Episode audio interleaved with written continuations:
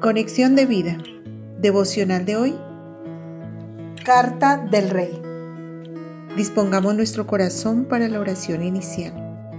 Padre Celestial, me presento ante ti con el corazón en la mano, dispuesto a dártelo para que lo restaures y lo limpies de tanta maldad. Por favor, restaurame, sana todo mi ser y dame las fuerzas para permanecer en tu camino. Amén. Ahora leamos la palabra de Dios. Segunda de Crónicas capítulo 7 versículos 13 al 14.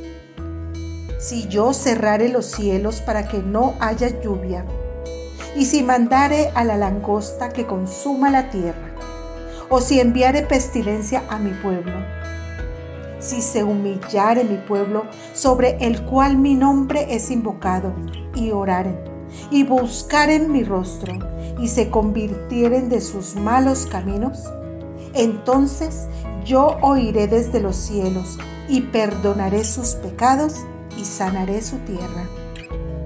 La reflexión de hoy nos dice, este fragmento de la escritura hace parte del pacto que Dios hizo con el rey Salomón, hijo de David, cuando terminó la edificación del primer templo dedicado al culto y adoración al único Dios verdadero.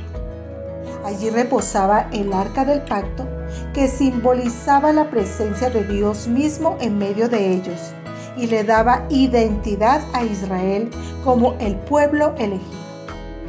Después de Salomón, Dios levantó muchos reyes y líderes religiosos que apelaban a este pacto cuando Israel abandonaba los caminos de Dios y sufría las consecuencias nefastas del pecado.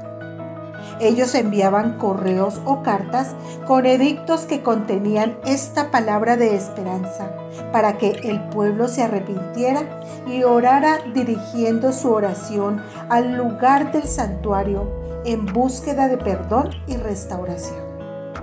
El resultado era inmediato. Cuando el pueblo escuchaba, se arrepentía, oraba y buscaba a Dios de todo corazón Dios los levantaba de donde estuvieran, los prosperaba, los juntaba y volvía a hacer de ellos una gran nación.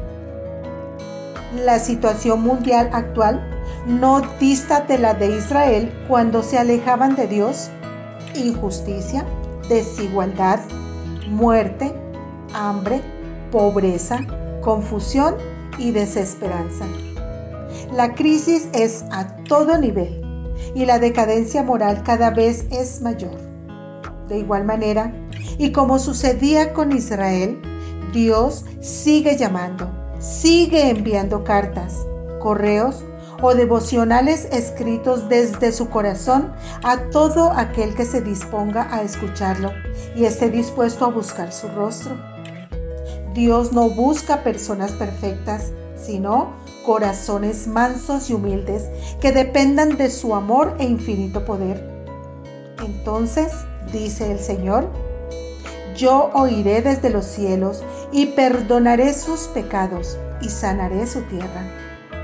Son tiempos difíciles, pero Dios está dispuesto a restaurarnos, a prosperarnos y a no permitir que nada nos falte si en verdad escuchamos su voz y atendemos su llamado. Visítanos en www.conexiondevida.org. Descarga nuestras aplicaciones móviles y síguenos en nuestras redes sociales.